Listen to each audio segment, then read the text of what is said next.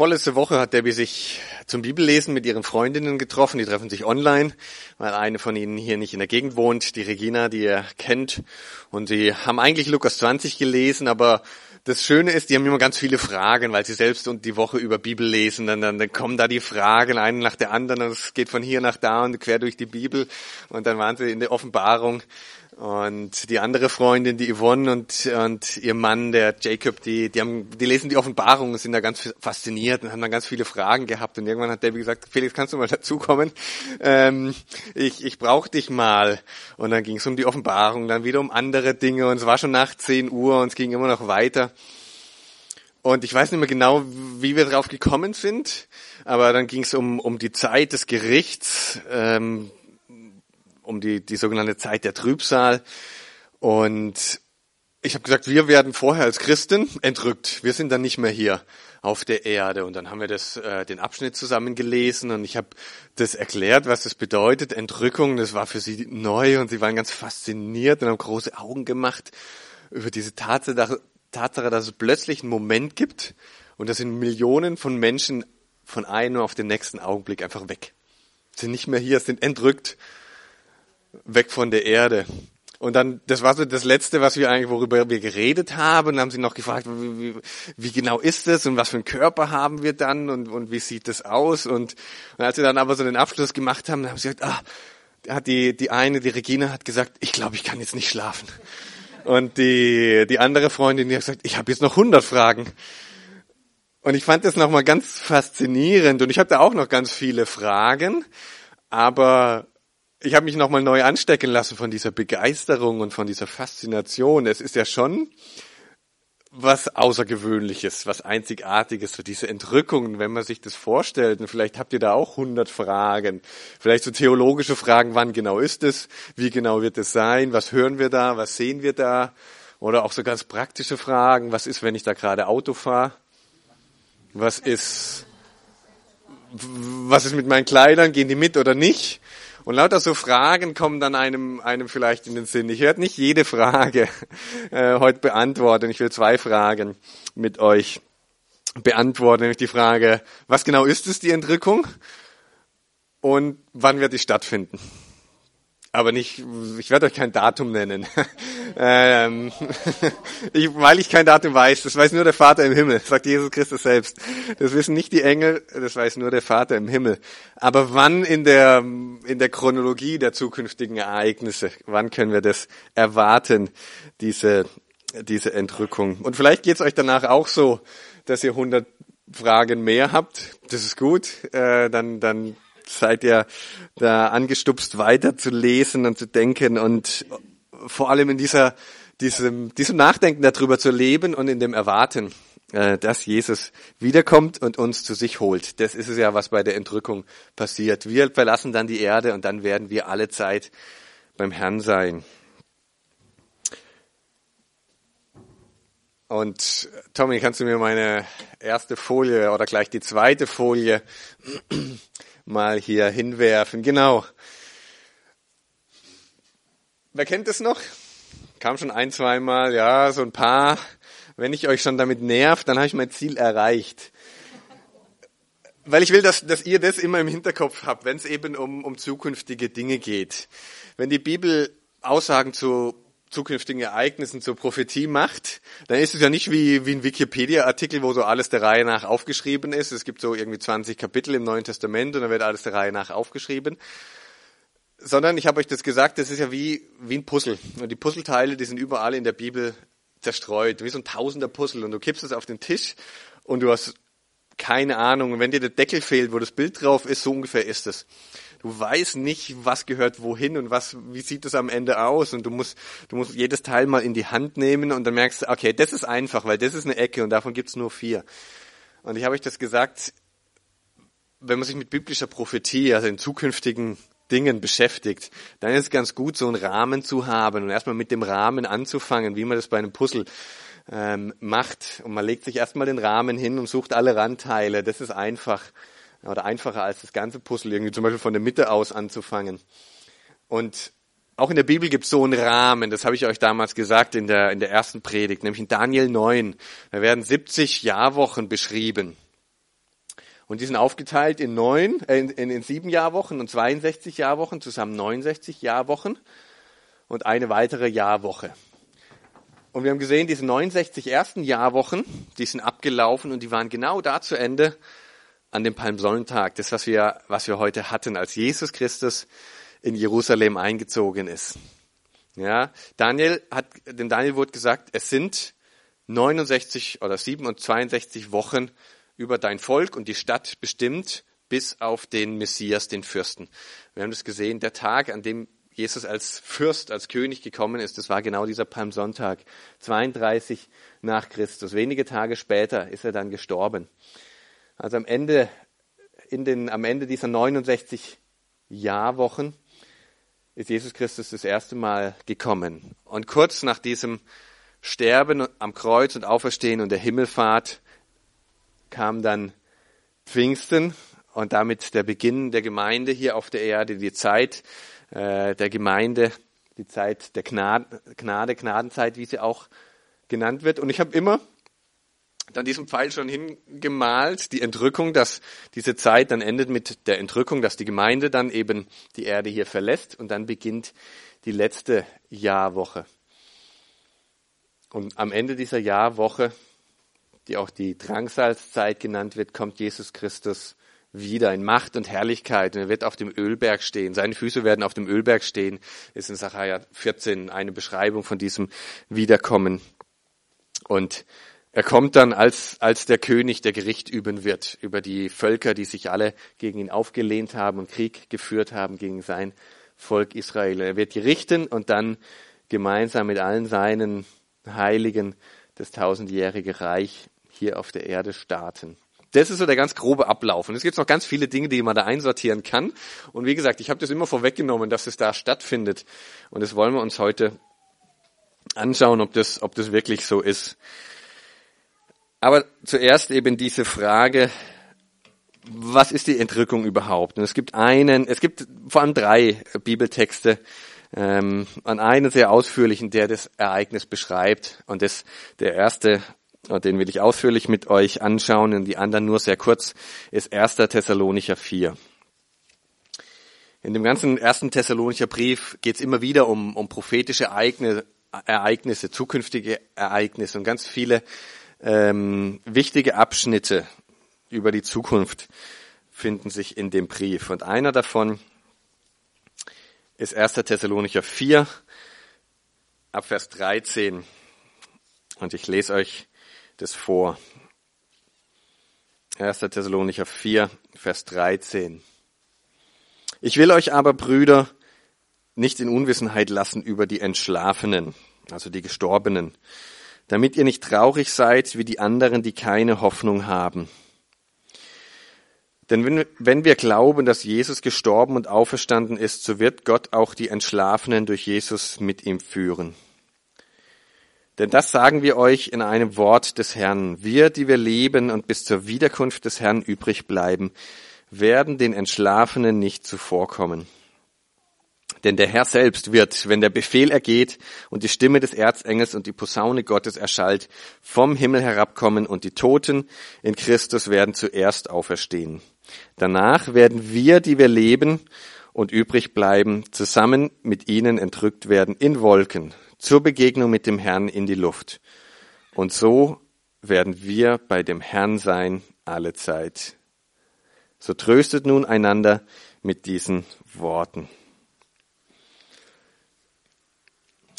Dieser Begriff Entrückung, der kommt nur in wenigen ähm, Stellen im Neuen Testament vor. Und eine davon ist eben dieser, dieser Abschnitt hier in Vers 17. Haben wir das gelesen. Danach werden wir, die wir leben und übrig bleiben, zusammen mit ihnen entrückt werden da, daher kommt dieser Begriff und dieses griechische Wort, das hat so zwei Bedeutungen. Das bedeutet einmal rauben, es kommt in Geschichten vor, wo was geraubt wird, aber eben auch entrückt werden. Und die Bedeutung ist ja die gleiche, so es wird was weggenommen, ganz plötzlich und so ein bisschen auch unbemerkt. Ähm, so ist der Aspekt ja bei dem bei dem Rauben. Ähm, das, das Wort kommt zum Beispiel vor, als Philippus in Apostelgeschichte 8 mit dem äthiopischen ähm, Minister, Hofbeamten da unterwegs ist und er tauft ihn und was passiert nach der Taufe? Er kommt aus dem Wasser raus, Wasser raus und das heißt dann der Geist entrückte Philippus. Er raubte ihn. Der war dann plötzlich verschwunden aus dieser Situation und war woanders.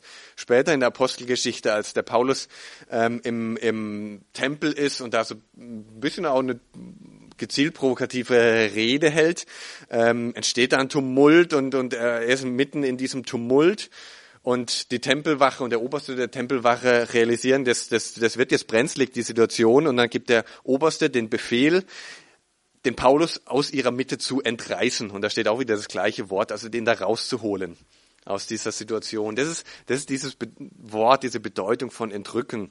Also da rausrauben, raus, rausholen aus dieser Situation. Der Hintergrund vom ersten Thessalonicher Brief ist folgender. Paulus kommt nach Thessalonich mit Silas, seinem Mitarbeiter, und erst dann nur wenige Tage, aber in diesen wenigen Tagen, wo er das Evangelium predigt, kommen einige zum Glauben und sie starten ihr Leben als Christen, aber es kommt ganz schnell Widerstand. Und Paulus muss Hals über Kopf in einer Nacht- und Nebelaktion die Stadt verlassen zusammen mit Silas und sie werden da weggeschickt und, und ziehen weiter und, und er muss die, die jungen Christen da zurücklassen. Aber die, die stehen ihren Mann, die wachsen im Glauben, die sind, die kriegen dann auch diese Verfolgung und den Widerstand ab, aber sie sind treu, sie halten fest und sie, sie leben und glauben leidenschaftlich. So, so leidenschaftlich und, und so vorbildlich, dass, dass sich innerhalb kurzer Zeit ihr Vorbild und ihre Geschichte in der ganzen Region, so groß wie, wie heute ein Bundesland, sich verbreitet ähm, und alle von, von ihrem Glauben und ihrem Vorbild hören.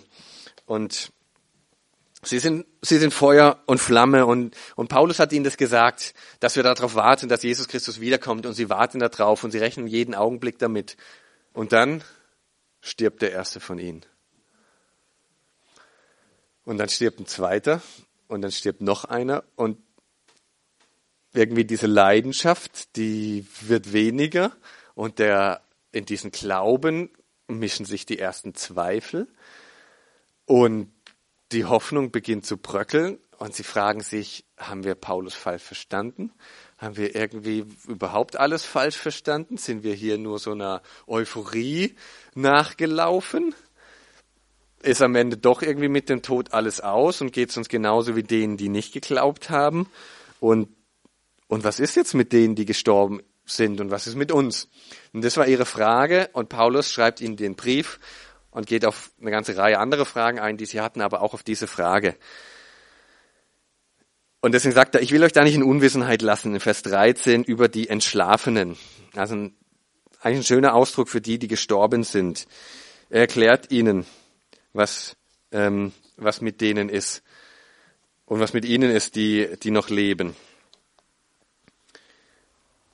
Und das Schöne ist, dass er sagt, das Ziel davon ist, dass ihr getröstet werdet in Vers 18, dass er wieder, dass eure Hoffnung wieder eine wirkliche Hoffnung ist in Vers 13. Denn es gibt Menschen, die haben keine Hoffnung. Die gehen auf den Tod zu und wissen nicht, was dann kommt. Ich habe die Frage jemandem gestellt, der auf, in so einer Situation ist, wo, ähm, wo jemand kennt, der auf den, auf den Tod sehr nahe zugeht ich habe gefragt, und was ist dann? Was, was kommt danach? Und ich habe gefragt, wohin, wohin geht sie dann? Und dann hat er gesagt, ins Krematorium. Und das war so, so ein Stich ins Herz. Und, und gleichzeitig aber auch wieder so ermutigend zu wissen, für, für uns kommt, ist nicht das, das, das große Ziel oder das, das traurige Ziel, wie auch immer, sondern für uns, wir haben eine Hoffnung für uns ist das Ziel, wir werden alle Zeit bei dem Herrn sein. Und wenn es dir nachher vielleicht zu kompliziert wird, mit wann wird das Ganze stattfinden, dann, dann merkt dir das, dann halt das in deinem Herzen fest. Wir werden alle Zeit bei dem Herrn sein. Das, das ist unsere Hoffnung. Darauf leben wir. Und jeder Tag bringt uns diesem Ereignis und dieser Ewigkeit näher, dass wir alle Zeit bei dem Herrn sein werden, wie es am Ende von, von Vers, 14, Vers 17 heißt. Und Paulus fängt sie hier auf äh, und sagt, wir haben, wir haben eben diese Hoffnung. Und dann finde ich so, so schön, wie er argumentiert. In Vers 14 sagt er ihnen, schaut mal, ihr seid doch, ihr habt das angenommen, was ich euch gepredigt habe. Ich habe euch von Jesus Christus erzählt, der gestorben ist und dass er auferstanden ist und dass er in den Himmel gefahren ist. Das alles ist Vergangenheit, das ist schon passiert. Und ihr glaubt es ja, das, das ist ja das, was euch zu Christen macht, was uns zu Christen macht, wenn wir, dass wir das glauben, dass Jesus Christus gestorben ist, dass er auferstanden ist, dass diese äh, übernatürlichen Ereignisse passiert sind. Darauf setzen wir unsere Hoffnung. Und dann ist es doch eigentlich ein leichtes, ähm, zu, da weiter zu glauben und zu gehen und, und zu wissen, wenn Jesus, der aus den Toten auferstanden ist und äh, in den Himmel gefahren ist, wenn, wenn das alles passiert ist, dann ist er genauso,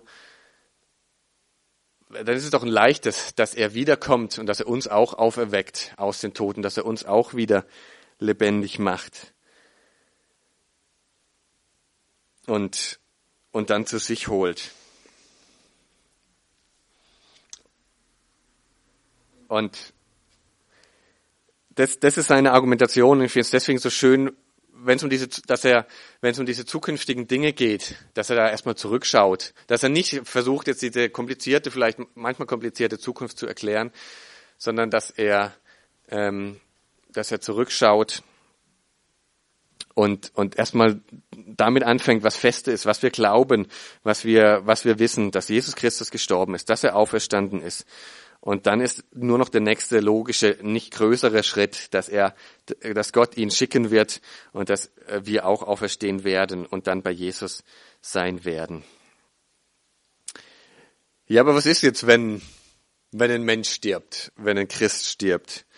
Wir Menschen, wir haben eine Seele und wir haben einen Körper.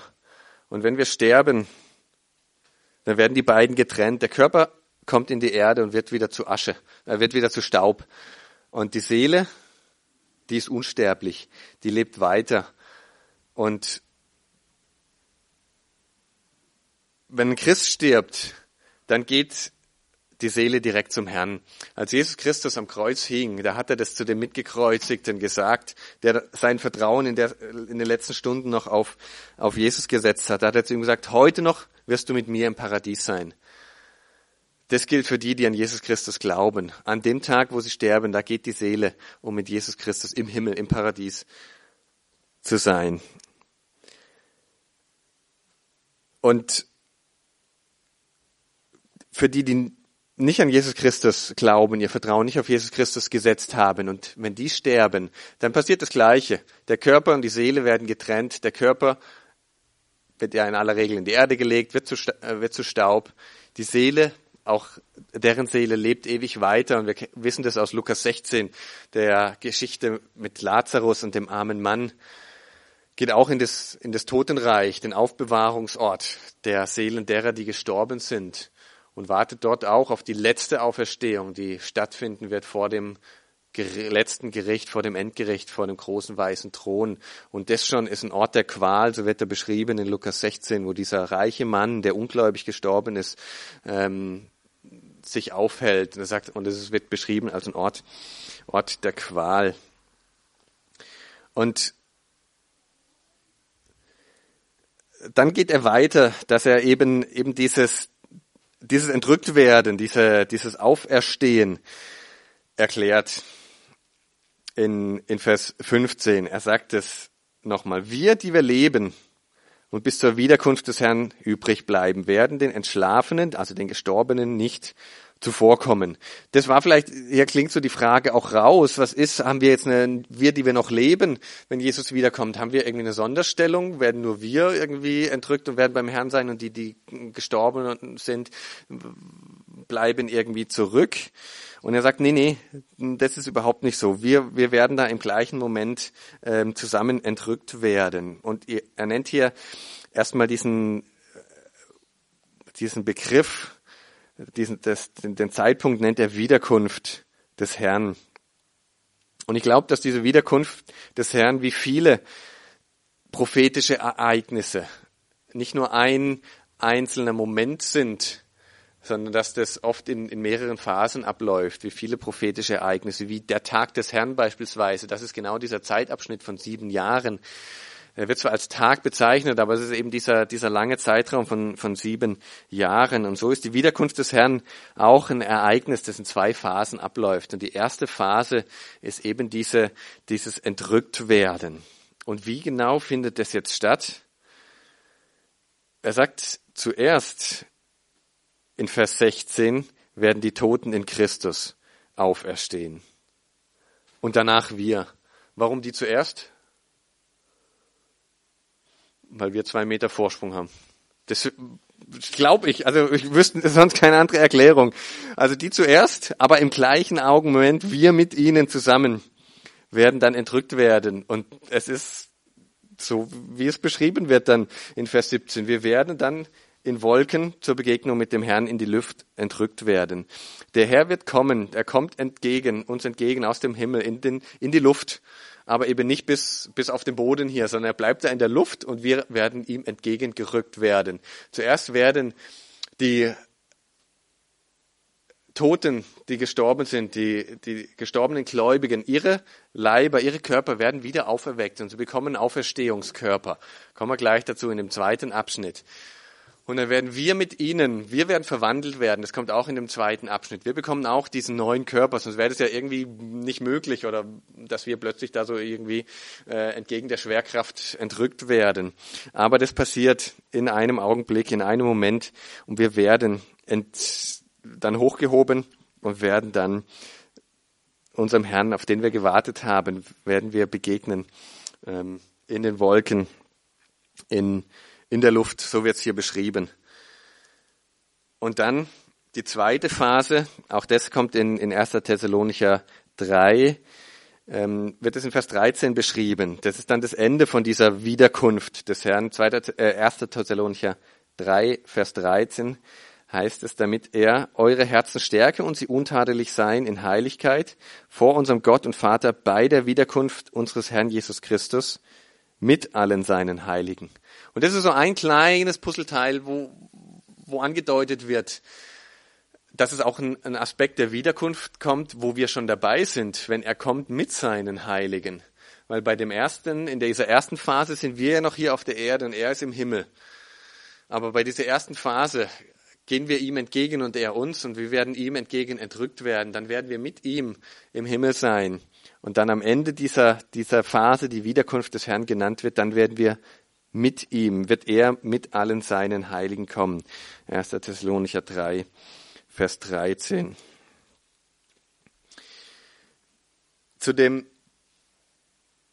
zweiten Abschnitt, Tommy. Ähm, wie wird das Ganze stattfinden? Was für ein Körper werden wir da haben und, und wie, wie schnell geht das Ganze? Ist es so wie in manchen Filmen so Slow-Motion-mäßig?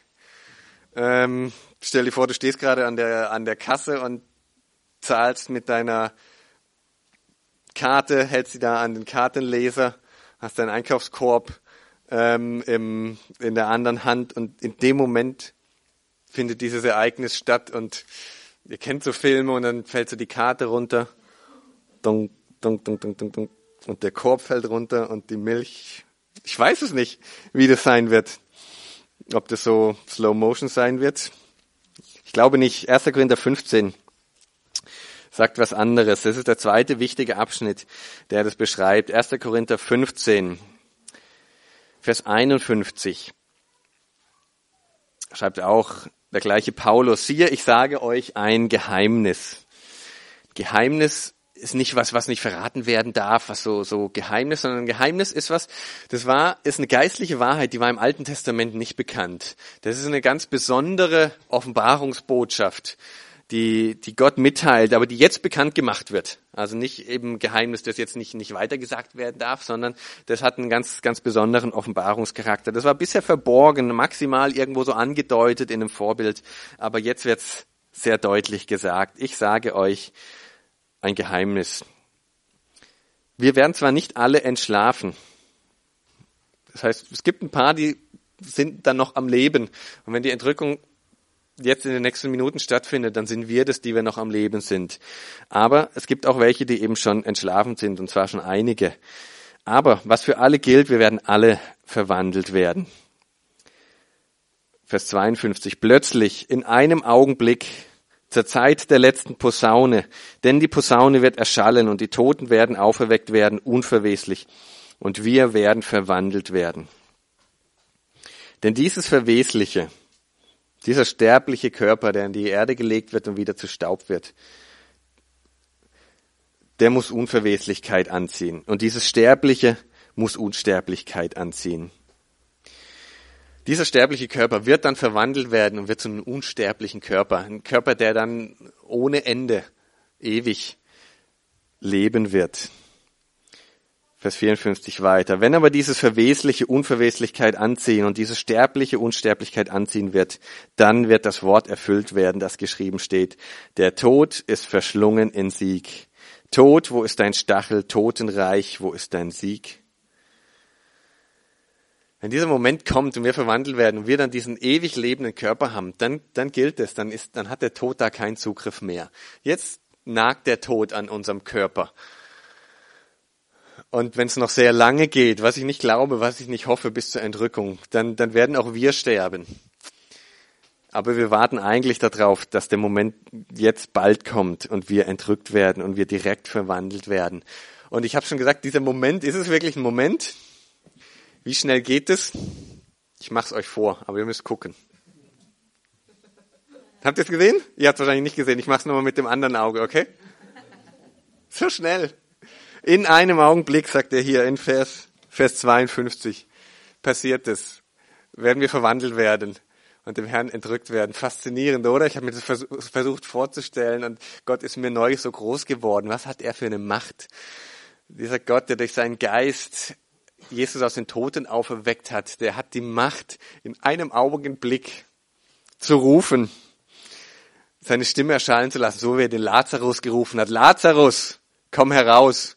Und Lazarus wurde lebendig. Das ist so ein Vorgeschmack, so ein kleiner Trailer, würde man heute sagen. So wird mal, wird es Millionen und Abermillionenfach passieren in einem Augenblick, diese Verwandlung. Von denen, die hier noch leben, die werden dann, ohne dass sie sterben müssen, direkt verwandelt werden und einen unsterblichen Körper bekommen. Und die anderen, die werden, deren Körper gestorbene Körper werden auferweckt werden und sie werden, werden verwandelt werden und diesen Auferstehungskörper bekommen. Es gibt noch eine Aussage hier, die vielleicht falsch verstanden werden kann. In Vers 52 heißt es, zur Zeit der letzten Posaune da denkt man, ah, stimmt, da war doch was in Offenbarung. Da sind doch auch die, die, die Posaunen, also es gibt so sieben Siegelgerichte. Als das Lamm dieses Buch mit den sieben Siegeln öffnet, wird bei jedem Öffnen der, der Siegel so ein, so ein, ähm, ein Gericht angekündigt. Und dann in dem, in dem letzten, ähm, in dem letzten Siegel, da passiert nichts, aber dann kommen, ähm, korrigiert mich, wenn, wenn ich es jetzt falsch sage, dann kommen, glaube ich, die Posaunen und am Ende kommen, bei der siebten Posaune passiert auch wieder nichts, dann kommen die sieben, sieben Schalen und bei jedem Mal wird, wird ein neues Gericht angekündigt. Ist das jetzt die letzte Posaune? Nein, ich glaube nicht. Ich glaube, dass an was anderes gedacht wird. Warum? Einmal, dieser, dieser Brief wurde Jahrzehnte vor der Offenbarung geschrieben. Also die Empfänger wussten noch gar nichts von dieser letzten Posaune, die in der Offenbarung dann beschrieben wird. Und das Zweite, woran er äh, wahrscheinlicher denkt, was, was in diesem Alltag viel präsenter war, im römischen Heer gab es eine letzte Posaune. Es gab drei Posaunen. Die erste Posaune wurde geblasen und es war das Signal, Koffer packen, Zelte abbauen. Und die zweite Posaune bedeutete, in Reihe und Glied aufstellen. Und die dritte Posaune war dann das Signal, Abmarsch, los geht's. Und das ist die, das ist die letzte Posaune, glaube ich, die hier, äh, auf die hier angespielt wird. Wenn die letzte Posaune, die dritte Posaune ertönt, dann heißt Abmarsch. Dann verlassen wir hier die Erde und dann, dann werden wir entrückt in Wolken dem Herrn entgegen. Und Ganz kurz lese ich noch den dritten Text. Der, da kommt dieser Begriff Entrückung nicht vor, aber ähm, es ist äh, Johannes 14, Vers 1 bis 3.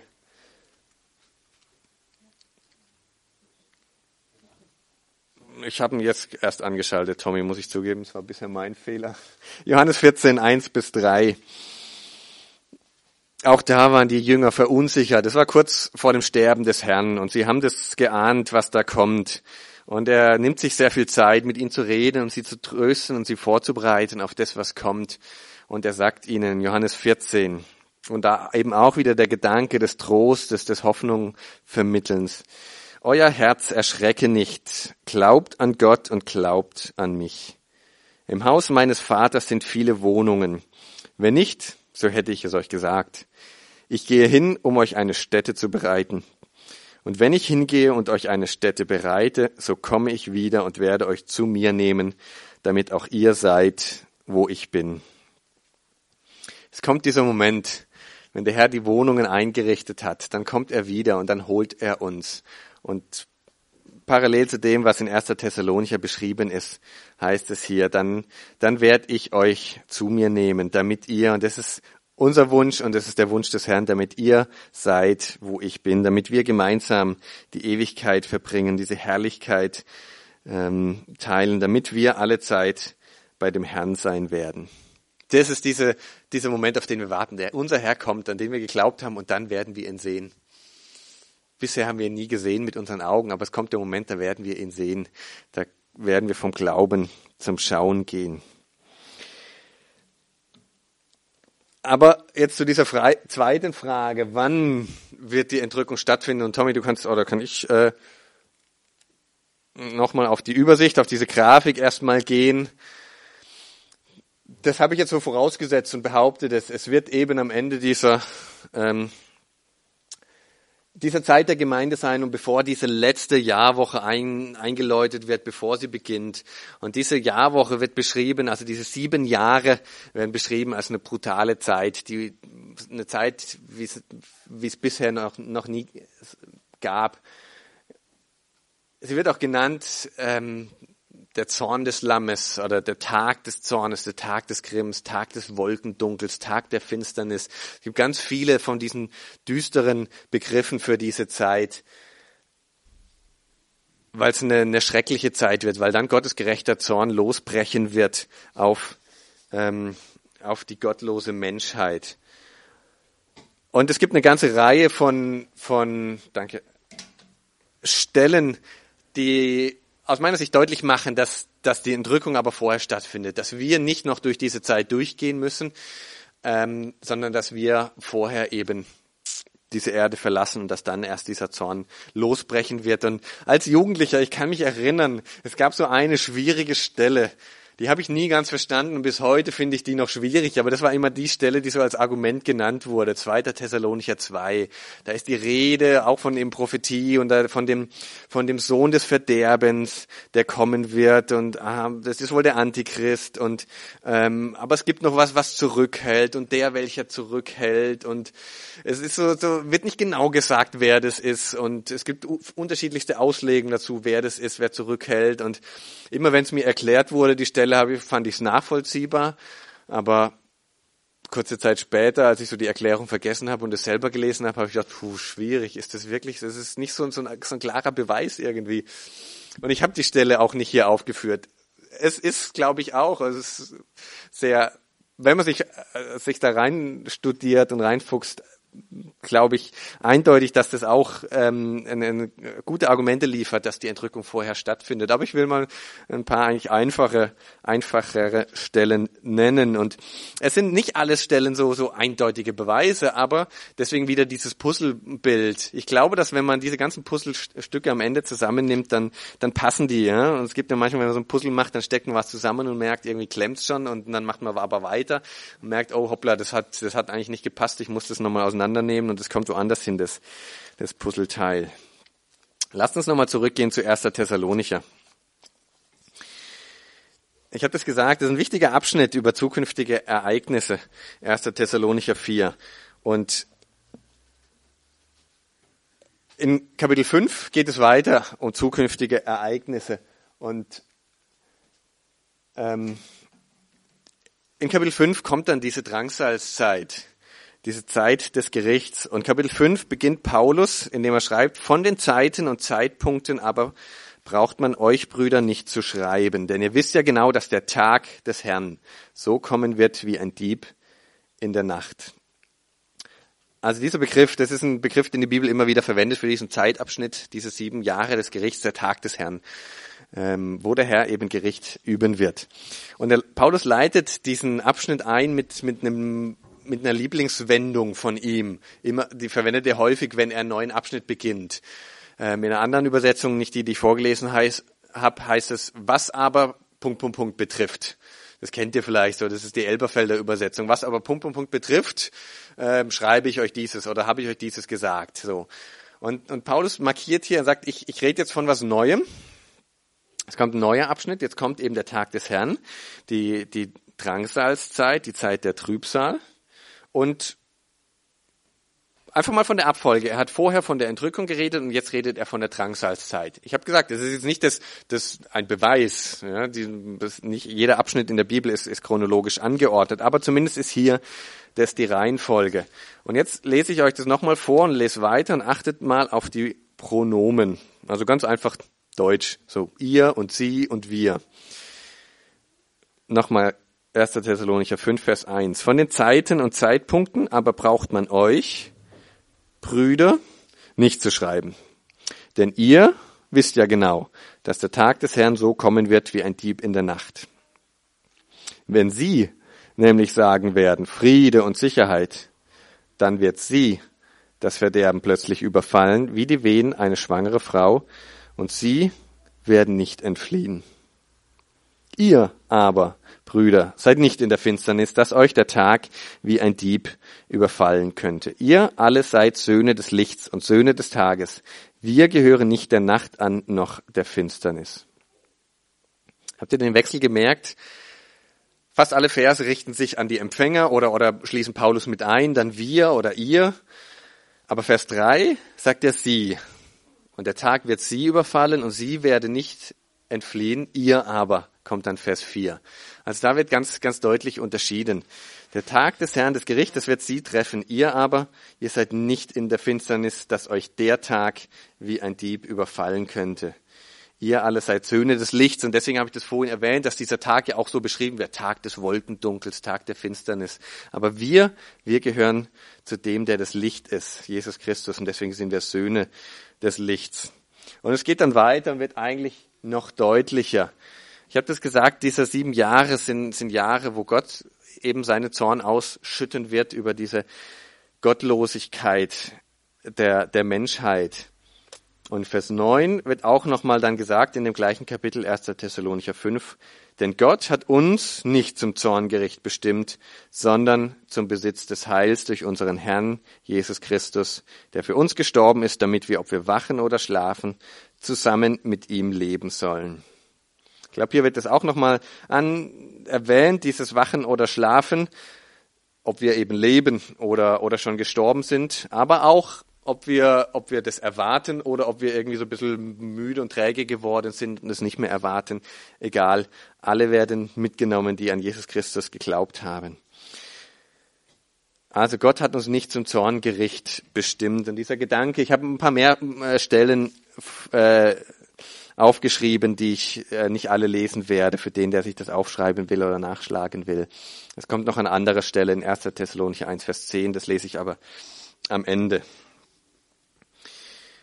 Dann, was für mich mittlerweile eins der, eins der schönsten und irgendwie kräftigsten Argumente äh, sind, ist die, die Offenbarung und der Aufbau der Offenbarung. Die Offenbarung ist so aufgebaut, dass sie drei Teile hat. Dem Johannes, der die Offenbarung geschrieben hat, wird in äh, Offenbarung 1, Vers 19 gesagt, schreibe, was du gesehen hast und was ist und was nach diesem sein wird. Also er soll was aufschreiben, was in der Vergangenheit war zu diesem Zeitpunkt. Dann soll er was aufschreiben, was, was gerade zu dem Zeitpunkt, wo er lebt, Gegenwart ist und dann was, was nach diesem, nach dem gegenwärtigen Zeitabschnitt sein soll. Das soll er aufschreiben. Und dann schreibt er in Kapitel 1 den ersten Teil. Was er schon gesehen hat, ist diese Vision auf der Insel Patmos, wo in dieser auferstandene Herr in seiner gewaltigen Schönheit ähm, begegnet und er fällt da nieder und ist wie tot. Das ist Kapitel 1, was er gesehen hat, was war. Ähm, das schreibt er auf. Und dann kommen Offenbarung 2 und 3. Und da kommt die Gemeinde. Es geht mehrmals um die Gemeinde in diesem Abschnitt. Immer wieder kommt auch dieser Begriff vor. Es sind die Sendschreiben an die Gemeinde, diese sieben Sendschreiben. Und dieser Abschnitt beschreibt eben die gesamte Zeit der Gemeinde hier auf der Erde.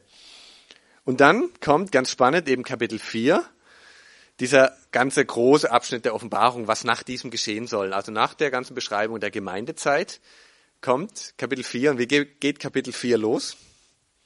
Was passiert als erstes mit dem Johannes? Er blickt in den Himmel und was wird ihm als allererstes gesagt?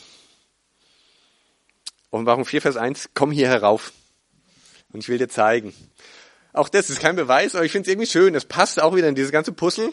So wie der Johannes zu dem Zeitpunkt dann auch entrückt wurde, komm hier herauf in den Himmel, so findet dann zu dem Zeitpunkt auch die Entrückung der Gemeinde statt. Also am Ende der Gemeindezeit hier auf der Erde wird die Gemeinde entrückt, so wie der Johannes da entrückt wurde. Und dann, so wie der Johannes die ganzen Gerichte sieht, die er äh, beschreibt, die er sieht, brechen dann auch über die Erde hier diese Gerichte rein nach der Entrückung der Gemeinde. Und eben in Kapitel 4 und Kapitel 5 ist diese Thronszene. Als erstes kommt Johannes da an und er sieht den Thron und in der Mitte des Thrones sieht er Jesus Christus als das Lamm da sitzen, als den Richter des Landes würdig ist, dann dieses Buch zu öffnen, die Siegel aufzumachen und dann werden in Kapitel 6 und folgende die ganzen äh, Gerichte beschrieben. Und dann ist es spannend, ähm, oder vorher noch ein ein, ein Punkt aus, aus Offenbarung 3, wo es eben an die, an die Gemeinde sich richtet. Der Gemeinde wird die Verheißung gegeben in Offenbarung 3, Vers 10. Weil du das Wort vom standhaften Ausharren auf mich bewahrt hast, werde auch ich dich bewahren vor der Stunde der Versuchung, die über den ganzen Erdkreis kommen wird, damit die versucht werden, die auf der Erde wohnen. Siehe, ich komme bald. Hier ist die Verheißung an die Gemeinde, ihr werdet bewahrt werden vor der Stunde der Versuchung. Ja, es gibt manche, die sagen jetzt, naja, das heißt, kann man auch anders übersetzen, das griechische Wort, das heißt bewahrt werden in. Zwei Argumente dagegen. Eins sprachlich. Wenn mein Kind in den See gefallen ist, kann ich es nicht bewahren in, in, dem, in dem See, dann ist schon reingefallen. Ich kann es aber bewahren vor dem Fallen in den See, wenn ich es vorher am Schlawittchen packe und noch zurückziehe, wenn es da drauf zurennt. Das ist bewahren vor. Das andere wäre retten aus. Es gibt noch einen anderen Begriff, da heißt es aber auch in 1. Thessalonicher, er rettet uns vor und nicht rettet aus. Und das sind auch im Griechischen unterschiedliche Begriffe. Ähm, und es steht hier nicht bewahren durch dia, sondern es steht bewahren, äh, bewahren vor. Ähm, da steht der Begriff Eck. Also er wird uns bewahren vor der Versuchung. Und das ist das zweite Argument. Es steht nicht nur da, er wird uns bewahren vor der Versuchung, sondern es steht da, er wird uns bewahren vor der Stunde, also vor diesem Zeitabschnitt der Versuchung, die über den ganzen Abschnitt, äh, die über die ganze Erde kommen soll. Und Vers 11, wie wird er uns bewahren? Siehe, ich komme bald, indem er wiederkommt und uns zu sich holt. Und jetzt das ähm, als, als letzter oder vorletzter Punkt, was ich sagen wollte. Ähm, es ist dann ganz spannend, wenn diese Gerichte beschrieben werden, wo ist denn die Gemeinde? in Offenbarung 6, 7, 8, 9 und so weiter äh, bis, bis Kapitel 18. Vorher wird ähm, in den ersten drei Kapiteln die Gemeinde 19 Mal erwähnt, in Kapitel 4 bis 18 dann, wenn Johannes da in den Himmel entrückt wird und die Gerichte sieht, da wird die Gemeinde kein einziges Mal mehr mit diesem Begriff Gemeinde erwähnt. Okay, es werden Heilige erwähnt, auf die auf der Erde sind, ja, das stimmt aber Heilige gab es zu allen Zeiten. Das Heilige ist kein spezifischer Begriff für die Christen der Gemeinde. Und es ist ganz spannend. Es sind ja verschiedene Gruppen dort im Himmel, die da um den Thron rum beschrieben werden. Die Engel, die 24 Ältesten, die vier lebendigen Wesen. Ich habe mich immer gefragt, wer sind diese 24 Ältesten? Sind es 24 Personen? Ähm, sind es irgendwelche besonderen Personen? Wir können festhalten, wenn man alles zusammennimmt, was man über die, die Ältesten dann liest in der Offenbarung, wie sie beschrieben werden. Sie werden, das habe ich gesagt, unterschieden von den Engeln. Also sie sind offensichtlich nicht die Engel. Ähm, sie haben weiße Kleider. Sie haben Kronen auf. Engel haben keine Kronen. Zumindest gibt, gibt, gäbe es keine andere Stelle, die das, die das sagt, dass Engel Kronen aufhaben. Sie sitzen auf Thronen ein Versprechen, das der Herr seinen Aposteln macht, einmal in den Evangelien. also seinen zwölf Jüngern, und dann in Kapitel 3, Vers 21, vorher auch der Gemeinde, ihr werdet mit mir auf einem Thron sitzen. Also dieses Versprechen gilt den Gläubigen aus der Gemeinde. Und es sind 24 Älteste. Das spielt an auf das Alte Testament. Da gab es 24 Priesterklassen. Nicht alle Priester konnten zur gleichen Zeit äh, Dienst tun. Jede Priesterklasse war für zwei Wochen im Jahr eingeteilt, 48 Wochen, da bleiben ein paar Wochen übrig. Ähm, und in den übrigen Wochen waren die großen Feste. Da waren alle da, weil da halt viel zu tun war. Da mussten alle antreten und Dienst tun. Und spricht diese 24 Priesterklassen, spricht für, für alle Priester. Und wir im Neuen Testament, wir Christen werden auch Priester genannt. Und wir stehen da und äh, kurz, langer Rede, kurzer Sinn. Ich glaube, dass mit den 24 Ältesten die Gemeinde gemeint ist, die da dann im Himmel ist, um den Thron herum, zu dem Zeitpunkt, wenn dann diese Gerichte über die Erde hereinbrechen. Und ein ganz eindeutiges, finde ich, Argument ist Offenbarung 5, Vers 9, die Anbetung der 24 Ältesten. Ähm, es gibt nämlich auch, ich meine, eine Anbetung, die die Engelwesen auch ähm, mitsprechen in, in Kapitel 4, aber hier in Offenbarung 5, Vers 9 ist es eine, ähm, genau, äh, falsch, ist es eine, eine Anbetung von den vier lebendigen Wesen und den 24 Ältesten und sie singen ein neues Lied, Offenbarung 5, Vers 9, du bist würdig, das Buch zu nehmen und seine Siegel zu öffnen. Denn du bist geschlachtet worden und hast uns für Gott erkauft, mit deinem Blut aus allen Stämmen und Sprachen und Völkern und Nationen und hast uns zu Königen und Priestern gemacht für unseren Gott, und wir werden herrschen auf Erden. Wer kann das singen? Wir sind durch dich erkauft, durch dein Blut, aus allen Völkern, aus allen Sprachen, aus allen Stämmen, aus allen Nationen. Können das Engel singen? Kann das das Volk Israel singen? Kann das die Gemeinde singen? Die weltweite Gemeinde, die Erlösten? Ja, ich glaube, dass das die 24 Ältesten sind und die sind zu diesem Zeitpunkt dann im Himmel, wenn diese Gerichte über die Erde reinkommen. Und der letzte, eigentlich der schönste Punkt, ist die Erwartungshaltung. Das ganze Neue Testament bereitet uns Christen in den Lehrbriefen eigentlich nicht darauf vor, wie wir in der Endzeit dieser brutalen Zeit leben und überleben sollen, sondern es sagt uns immer wieder, wartet darauf, seid bereit, es kann jede, jederzeit so sein, lebt in einer Erwartungshaltung, immer, immer, immer wieder. Philippa 3, Vers 20, den Vers kennt ihr. Unser Bürgertum ist im Himmel, von woher wir auch den Herrn erwarten zum Beispiel. Und das als ähm, vorletzten Vers nochmal 1. Thessalonicher 1, Vers 10, Vers 9 und 10. Er beschreibt, wie sie sich bekehrt haben, die Thessalonicher. Ihr habt euch von den Götzen zu Gott bekehrt und dann sagt er zwei Dinge, die jetzt ihr Leben kennzeichnen, die auch unser Leben als Christen kennzeichnen sollte. Um dem lebendigen und wahren Gott zu dienen, Nummer eins. Und Nummer zwei, um seinen Sohn aus den Himmeln zu erwarten, den er aus den Toten auferweckt hat. Jesus, der uns errettet vor dem zukünftigen Zorn.